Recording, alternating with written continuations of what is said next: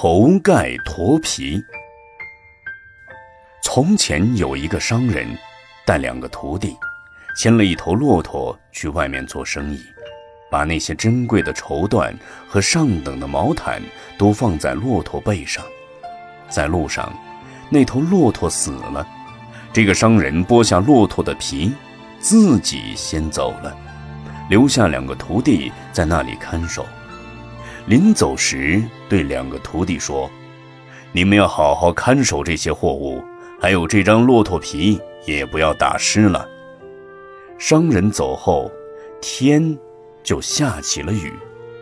两个徒弟怕骆驼皮被雨打湿，就连忙拿那些绸缎和毛毯去遮盖。结果，比骆驼皮价值高很多倍的绸缎和毛毯。都损坏掉了。这个故事中，绸缎比喻持不杀生戒，骆驼皮比喻世间财物，下雨使物品损坏，比喻由于放纵而败坏了善行。不杀生的戒律是修得佛的法性身的绝妙的行因。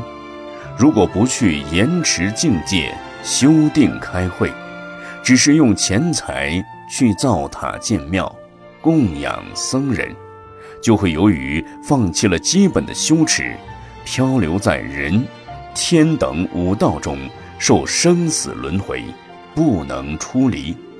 这是舍本逐末的行为。所以学佛之人应该精心的护持不杀戒。